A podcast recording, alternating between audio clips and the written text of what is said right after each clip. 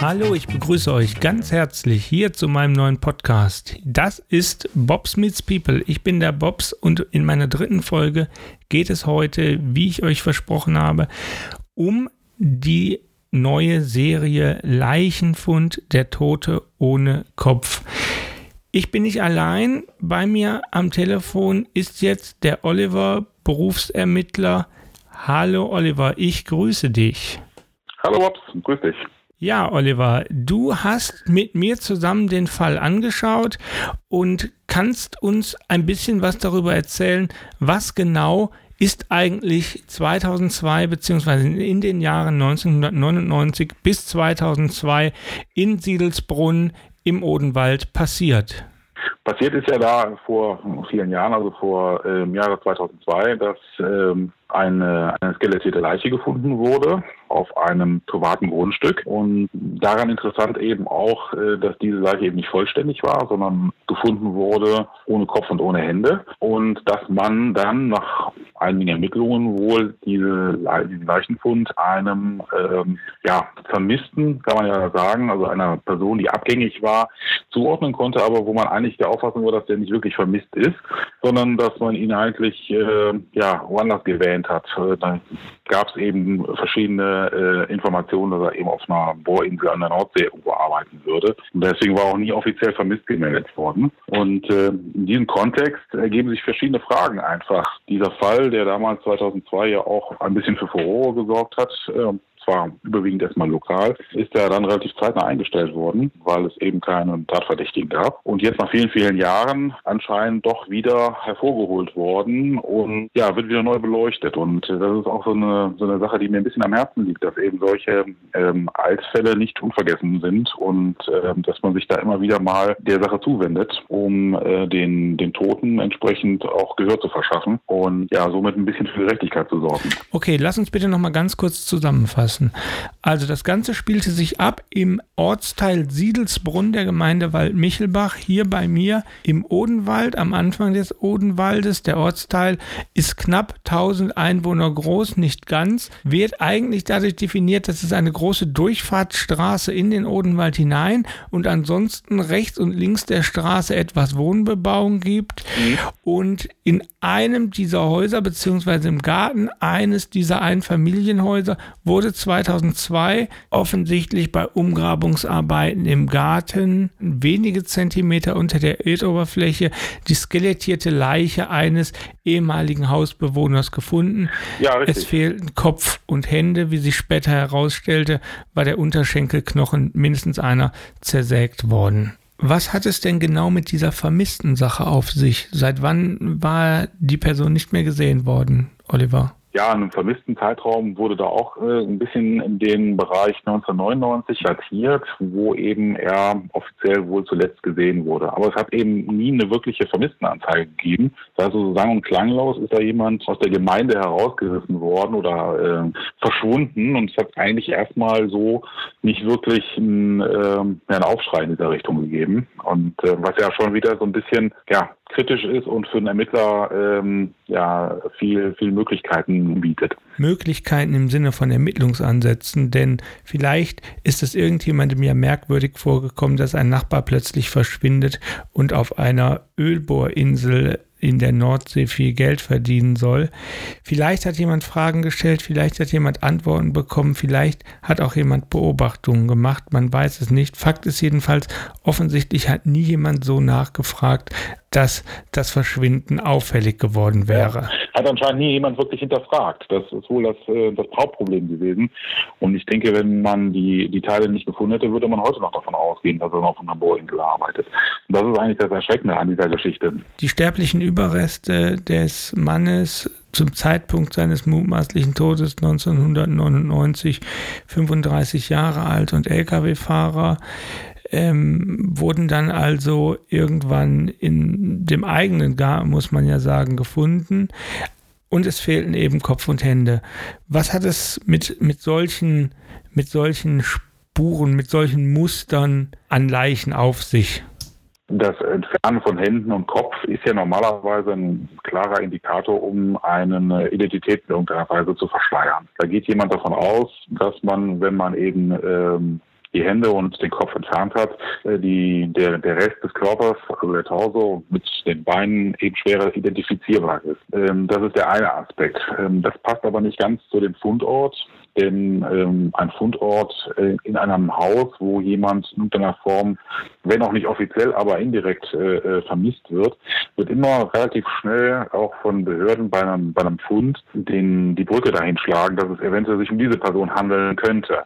Ähm, also dann wäre es sinnvoller gewesen, aus Sicht des Täters, ähm, wenn man schon den Weg geht und diese, diese Identität verschleiern will, die Leiche an einer Stelle abzulegen, wo ähm, eben kein kausaler Zusammenhang zu der möglichen Vermissten äh, gezogen werden kann, dann wäre es schwieriger geworden. Denn äh, wenn die Behörden entsprechenden Leichenfund haben, müssen sie auch entsprechend Vergleichsmaterial beibringen, um entsprechende DNA-Abgleiche äh, zu machen. Und insofern ist diese Auffindesituation schon widersprüchlich. Hier war ja dann relativ schnell die Spekulation im Raum, es könnte sich um den Hausbewohner handeln.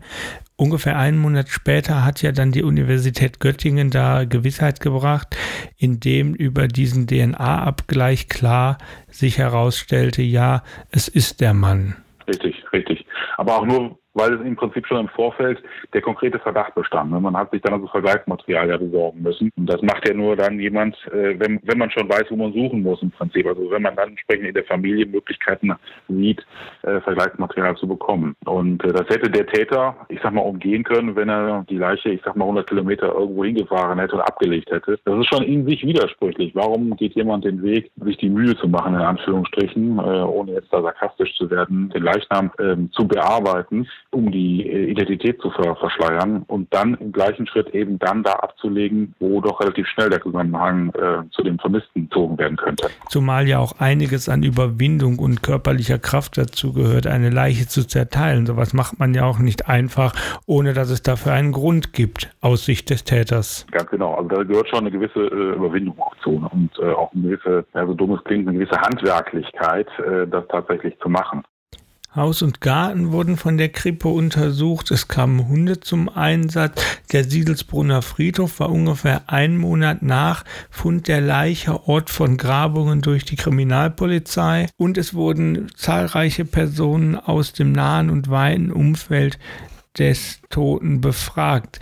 Solche Leute Zeugen zu vernehmen, ist ja auch immer eine Standardmaßnahme in derartigen Untersuchungen. Ja, im Prinzip sind es ja meistens äh, emotional bedingte Taten. Also wenn es jetzt nicht ein Raubmord oder dergleichen ist, sind es ja Personen, die in irgendeiner Form im sozialen Kontext zum, zum, zum Opfer halt stehen. Ähm, entweder aus dem, äh, aus dem näheren Umfeld oder aus dem weiteren Umfeld. Ne? Ein Großteil davon entfallen dann auch Beziehungstaten etc.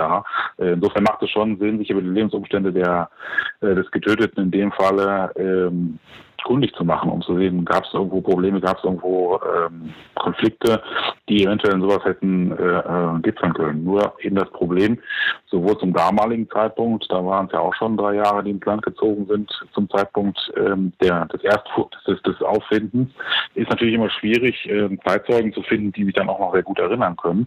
Und ähm, jetzt in der Zeit äh, heute, wo noch viel mehr Jahre vergangen sind, ähm, wird es wahrscheinlich auch nicht viel einfacher sein. Da ist natürlich die, die ländliche Struktur ähm, vielleicht noch positiv zu bewerten, denn äh, in einer Großstadt, wo es sehr anonym ist äh, und ich sag mal viel und schnell äh, Leute wegziehen und äh, man sich eigentlich für die Nachbarn nicht so wirklich interessiert, ähm, das ist dann auf dem Land eben etwas noch anders. Da wohnen die Leute halt zum Teil ihr ganzes Leben äh, in der Siedlung, in der sie aufgewachsen sind.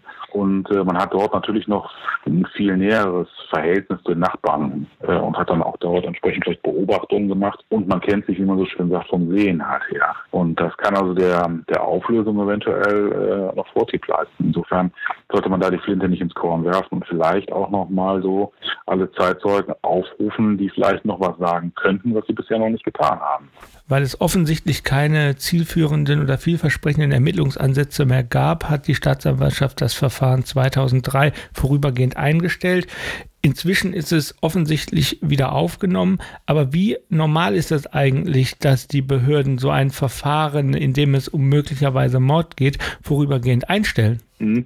Also so aus der, aus der Erfahrung hier mit dem Umgang mit den Behörden ist es so, dass auch bei einer äh, vermutlichen Mordsache, man muss ja erstmal vom Schlimmsten ausgehen, es ist ja vom, vom, äh, vom Tathergang noch nicht bekannt, wie es tatsächlich abgelaufen ist, also muss man von einem Tötungsdelikt ausgehen, wird ein Verfahren auch nach einer gewissen Zeit, wenn keine, kein Täter, keine Täterschaft äh, äh, ermittelt werden kann, eingestellt. Allerdings vorläufig, weil wir wissen ja, Mord verjährt nicht, aus gutem Grund.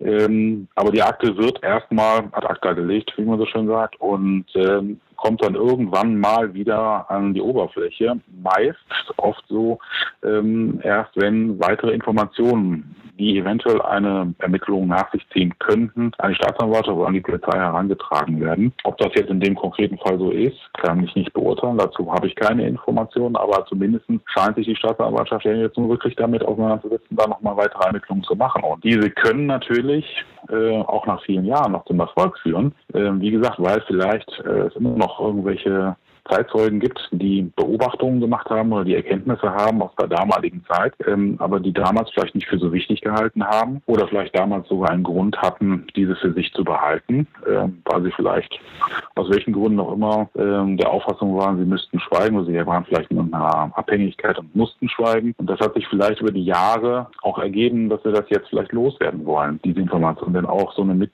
so eine Mitwisserschaft ähm, kann an der, an der Konstitution eines Zeitzeugen irgendwie nagen. Und dann möchte derjenige vielleicht diese Informationen nach Jahren auch mal wieder loswerden. Also die Möglichkeit besteht schon, dass man nach Jahren diese Informationen bekommt. Das Gleiche ist ja auch für mögliche Tatbeteiligte denkbar, dass die auf einmal ihr Gewissen erleichtern wollen.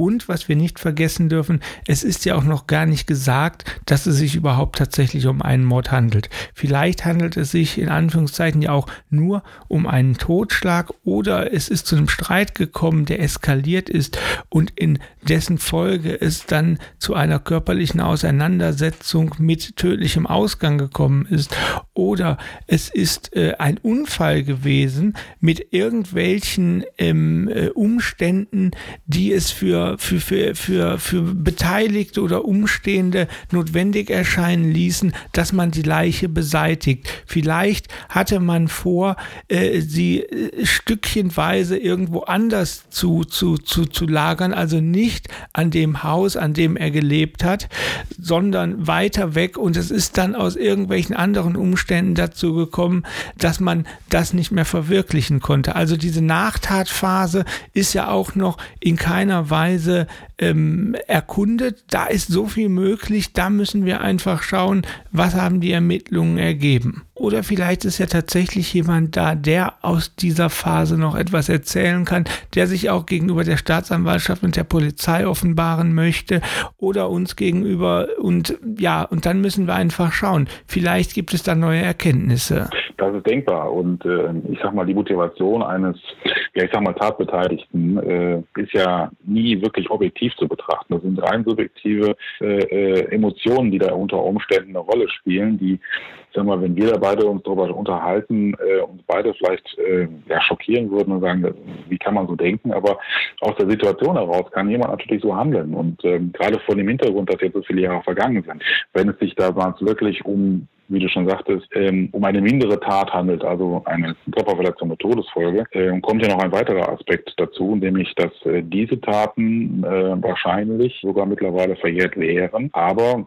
auch das kann man erst letztendlich ja, mal bewerten, wenn man die, den Tathergang ermittelt hat und diesen dann tatsächlich juristisch bewerten kann, wie es denn dazu gekommen ist. Auch in dem Kontext wären vielleicht jetzt Zeugen bereit, sich zu äußern, weil sie ja vielleicht fürchten, dass derjenige, den sie vielleicht belastet würden, ähm, damit vielleicht sogar straffrei davon käme. Unter Zeugen sind ja jetzt auch nicht nur unmittelbare Tat- oder Ereigniszeugen zu verstehen, sondern eigentlich auch alle, die was dazu sagen können, was seit dem Verschwinden Leben des Opfers im Jahr 1999 alles so passiert ist. Es reichen im Prinzip schon mal die ersten Ansätze. Also ähm, ganz wichtig bei solchen Fällen sind natürlich ist das soziale Umfeld. Also wie hat der Mensch tatsächlich in den letzten dokumentierten Zeitraum äh, gelebt? Was hat er getan? Welche Kontakte hatte er? Wenn jemand erst einmal verschwunden ist, dann will oft jemand, der aus der nächsten Umgebung auch nicht alles offenbaren, sondern filtert das vielleicht auch ein Stück weit, gar nicht mit böser Absicht, ähm, weil man das auch vielleicht zu dem Zeitpunkt gar nicht so bewertet hat. Insofern ist natürlich schon wichtig, ähm, ein möglichst breites Bild von der Person zu bekommen. Also das kann der, der Arbeitskollege sein, dem man sich mal anvertraut hat. Das kann ein äh, Kegelbruder oder irgendein anderer Verein, anderes Vereinsmitglied sein, mit dem man mal Kontakt hatte. Das können äh, ehemalige Lebenspartner, Freunde, Freundinnen etc. sein, die vielleicht irgendeine Information haben, was den Zeitraum, ich sag mal kurz vor dem Verschwinden der Person oder beziehungsweise bevor man äh, gesagt hat, dass er eben auf die Geburteninsel gegangen sei, äh, bis hin zum Zeitpunkt, wo man in diesen Leichenfund äh, hatte, die da eben aus Auskünfte darüber geben können, über irgendwelche Besonderheiten oder ich sag mal ähm, Auffälligkeiten, die so vom, vom Standardalltag irgendwie abweichen. Äh, und äh, diese Informationen wären ja dann für das Ermittlungsteam, das sich da darum äh, bemüht, ähm, die ersten Ansätze, um eventuell weitere Zeugenvernehmungen zu machen und weitere Leute auf bestimmte Fakten anzusprechen. Aber man muss erstmal wissen, in welche Richtung man muss. Es sind damals ja auch einige Zeugenvernehmungen gelaufen. Wie der Stand der Dinge da ist, müsste uns dann die Staatsanwaltschaft beantworten. Wir werden da mal nachfragen, schauen, ob die was sagen und was die sagen. Ähm, was wäre denn jetzt aus Ermittlersicht das nächste, was passieren müsste? Wir haben gerade über Zeugen gesprochen. Geht es jetzt tatsächlich darum, dass man weitere Zeugen findet, dass sich Zeugen melden, dass man mit denen spricht? Das wäre natürlich der Idealfall, ne? wenn also jetzt tatsächlich aufgrund der Veröffentlichung, äh, ich nehme mal an, dass das auch so ein bisschen äh, deine Motivation ist in der ganzen Geschichte, äh, ähm, eine Öffentlichkeit zu schaffen, die vielleicht auch über neue Medien mehr Leute anspricht, als ich sage mal der klassische Zeitungsartikel. Gehe ich mal von aus? Oder wie ist, wie ist das? Also wenn ich gerade hier direkt, also lass uns die Frage nicht vergessen, aber das ist ein wichtiger Punkt.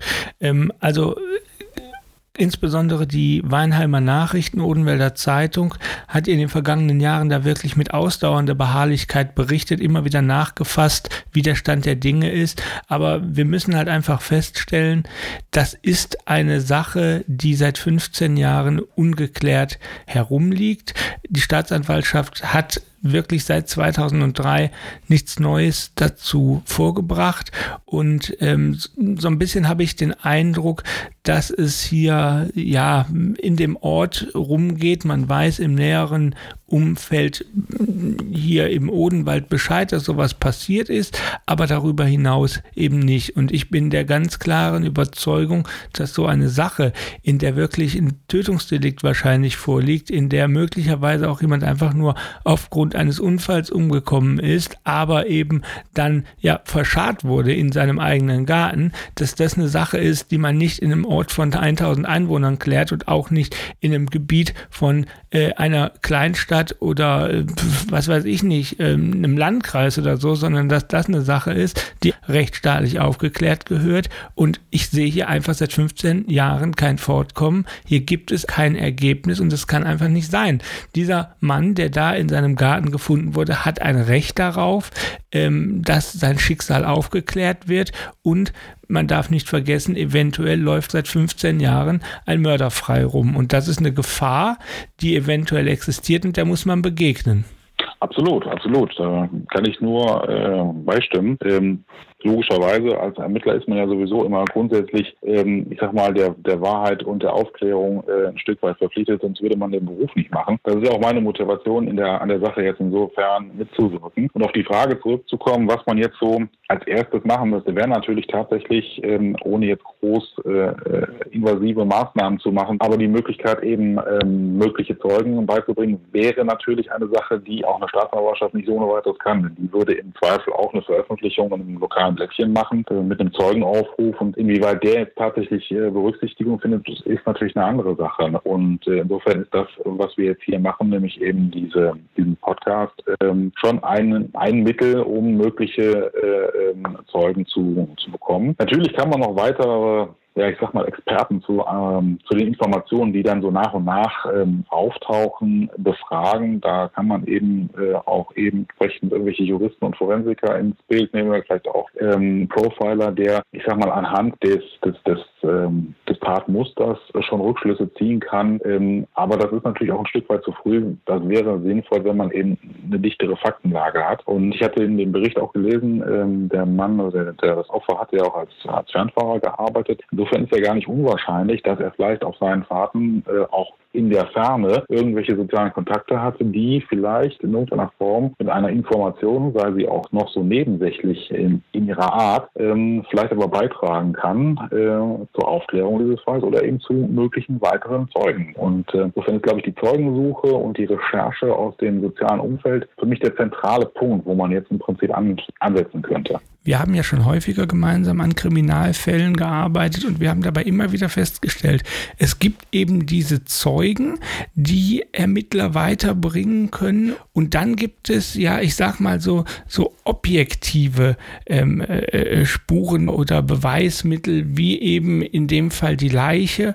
oder eben den Tatort. Und da spielt ja die Tatortbefundaufnahme eine wesentliche Rolle. Also das, was direkt am Tatort festgestellt wird, was dokumentiert wird und aus dem sich dann alle weiteren Maßnahmen ableiten, weil man eben feststellt, ja, hier liegt wahrscheinlich das und das vor oder es gibt Hinweise auf das und das. Ja, also äh, es ist immens wichtig, dass man in den ersten, sag mal, Minuten und Stunden eines, eines Fundes die richtigen Entscheidungen trifft. Da hast du völlig recht. Wo natürlich immer ein Problem entsteht, steht, ist äh, in der richtigen ja, Bewertung der Situation. Wir haben jetzt hier so ein bisschen was Außergewöhnliches, deswegen will ich mal so, äh, vielleicht ein Beispiel nennen, wie es ja im Regelfall ist, wie das vielleicht auch jeder irgendwo aus, äh, aus einem Tatort vielleicht kennt. Da liegt irgendeine Person mit einem Messer im Rücken irgendwo auf der Straße. Ähm, da wird jeder Polizist wissen, was er zu tun hat. Er wird den Tatort absperren und äh, gucken, ob es irgendwelche Spurenlagen gibt und entsprechend schauen, wo entsprechende Spuren noch zu finden sind. Jetzt hat man hier in der Situation erstmal wahrscheinlich nur Knochen gefunden und, ja noch nicht das komplette Skelett. Das hat man ja wahrscheinlich erst nach und nach äh, freigelegt. Das heißt also, die Polizei, die dann da vor Ort war, ähm, hat wahrscheinlich erstmal sehr eng abgesteckt. Das heißt also, viele Menschen werden erstmal ja, an den Fundort gerufen. Da sind die Streifenpolizei, eventuell die, äh, die K-Wache, also die äh, Kriminalwache, die erstmal für so eine Sache zuständig ist. Dann kommt dann eventuell das Fachkommissariat, da kommt jemand von der Gerichtsmedizin und da werden dann wahrscheinlich sogar von der Tatortgruppe äh, Personen da. Da sind eine ganze Menge Leute, die dann da auftauchen und natürlich sich erstmal ein Bild machen. Und äh, dann muss die Entscheidung getroffen werden, haben wir hier tatsächlich nur, Anführungsstrichen, einen Fundort oder muss man davon ausgehen, dass Fundort und Tatort identisch sind beziehungsweise zusammenhängend sind. Das würde dann ja in dem Falle heißen, an der äh, Adresse, wo es ja war, dass nicht nur der Garten, wo die Leichenteile gefunden wurden, sondern auch das angrenzende Haus möglicher Tatort ist. Und dann müsste man eigentlich sinnvollerweise auch nach so vielen Jahren hergehen und sagen, okay, äh, man sperrt das Gelände komplett ab. Das heißt, diese Bewohner müssten auch erstmal die Wohnung bzw. das Haus verlassen. Und man würde dann dort versuchen, entsprechende Spuren zu sichern. Es war viel los am Tatort. Es gibt Fotomaterial von damals, das einfach zeigt, wie viele Leute da waren, was da so los war. Ähm, das weist darauf hin, was du gesagt hast, nämlich, dass da sehr, sehr, sehr viel am Tatort gearbeitet wurde. Und vielleicht in dem Zusammenhang noch wichtig, ähm, so eine Ermittlung und so eine Tatortaufnahme, die erfolgt nicht einfach nach dem Gutdünken des Staatsanwaltes oder gar des ermittlungsführenden Beamten, sondern die ist relativ klar geregelt. Ja, da gibt es ähm, Richtlinien für, da hält die Strafprozessordnung einiges bereit, da gibt es Anweisungen zu. Also je nachdem, was dort vermutet wird, müssen eben einzelne Arbeitsschritte äh, äh, Stück für Stück abgearbeitet werden.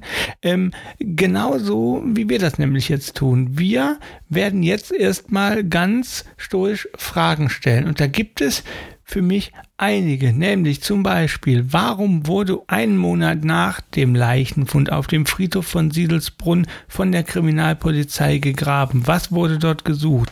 Hat man dort die bis heute verschwundenen Hände und den Kopf vermutet? Ähm, oder wollte man was anderes finden?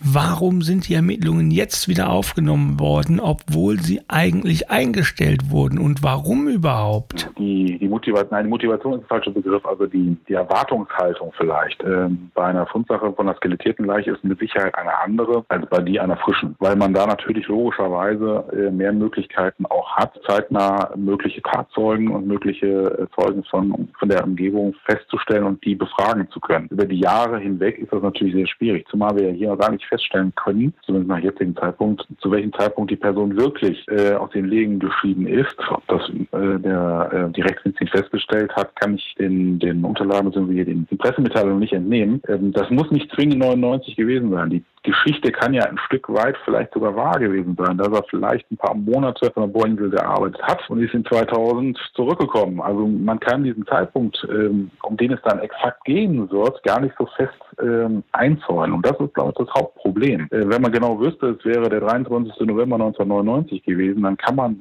entsprechend auch zielgerichteter auf diesen Punkt hin arbeiten. Das macht die Sache dann auch ein bisschen schwieriger. Und äh, es ist eine mühseligere Arbeit, als wenn man tatsächlich eben eine frische Geschichte hat und entsprechend dann auch, ich sag mal, aus seinem Repertoire der polizeilichen Maßnahmen diese abspulen kann. Und ähm, da ist im Prinzip auch ein bisschen in Anführungsstrichen ähm, Glück und Zufall im, im, äh, im Spiel, äh, gepaart eben mit der Beharrlichkeit, das Ganze über Jahre und vielleicht auch sogar Jahrzehnte hin weiter zu verfolgen. Wenn ich wenig Ansatzpunkte habe, mit denen ich loslegen kann, dann habe ich natürlich auch wenig Aussicht auf Erfolg, weitere Ansatzpunkte zu finden. Und wenn dann, ich sag mal, sich so eine Sache innerhalb eines Jahres, also von 2002 bis 2003, nicht wirklich weiterentwickelt, weil einfach keine Informationen kommen, dann, ja, dann wird so eine Sache einfach vorläufig zwar äh, eingestellt, aber sie wird eingestellt wo vielleicht jemand, der eine andere Dynamik da an den Tag kriegt, vielleicht sogar noch ein bisschen länger dran geblieben wäre. Und insofern ist es auch ganz gut, dass man eben jetzt einen gewissen Anführungsstriche oben öffentlichen Druck erzeugt, eben dieses, diese Geschichte einfach nochmal noch mal erzählt, um einfach ähm,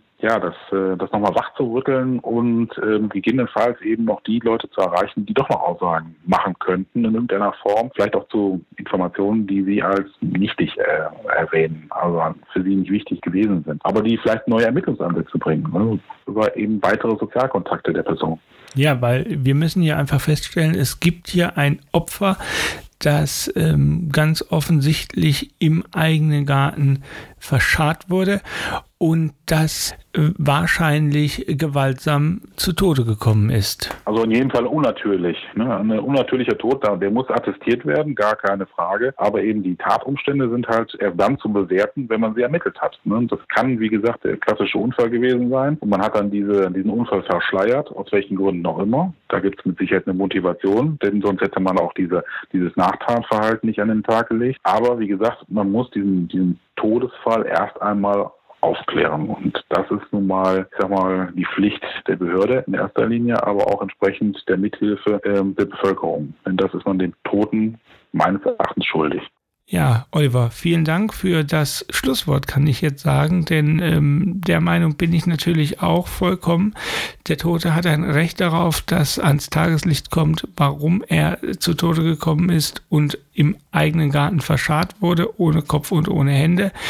Es gibt in den nächsten Folgen mehr dazu, und zwar werde ich nicht nur die Staatsanwaltschaft bitten, mir einiges zu dem Fall und ihren Ermittlungen zu erzählen. Ich hoffe, dass sie es tun wird, sondern es gab im vergangenen Jahr auch einige weitere Ereignisse. So hat sich nämlich der Halbbruder des Verstorbenen zu Wort gemeldet und über seine Anwältin einige wichtige Fragen aufgeworfen. Unter anderem geht es um den Verbleib von angeblich verschwundenen mehreren 100.000 D-Mark aus einem Erbe und es sind sehr, sehr starke Vorwürfe gegen die Staatsanwaltschaft erhoben worden. Damit befassen wir uns beim nächsten Mal. Ich kann euch nicht genau sagen, ob das bereits nächste Woche sein wird. Das liegt ein bisschen daran, wie weit wir hier kommen, ob es neue Erkenntnisse gibt. Dann werdet ihr auch weitere Mitglieder unseres Teams kennenlernen, weitere Journalisten, Ermittler, Rechtsanwälte, Forensiker, die sich zu verschiedenen Themen des Falles äußern werden und können. Und ja, falls das alles nicht klappt, weil wir keine neuen Erkenntnisse bis zur nächsten Woche vorliegen haben, werdet ihr einfach ein weiteres spannendes Interview hier auf Bob's Meets People erleben mit einem Charakterkopf, der wirklich Interessantes und Wissenswertes zu erzählen hat. Auf jeden Fall lohnt es sich dran zu bleiben. Hier geht's weiter nächste Woche, übernächste Woche mit Leichenfund der Tote ohne Kopf und neuen Erkenntnissen. Hoffentlich. Wir drücken die Daumen. Euch noch einen schönen Abend. Auf Wiederhören.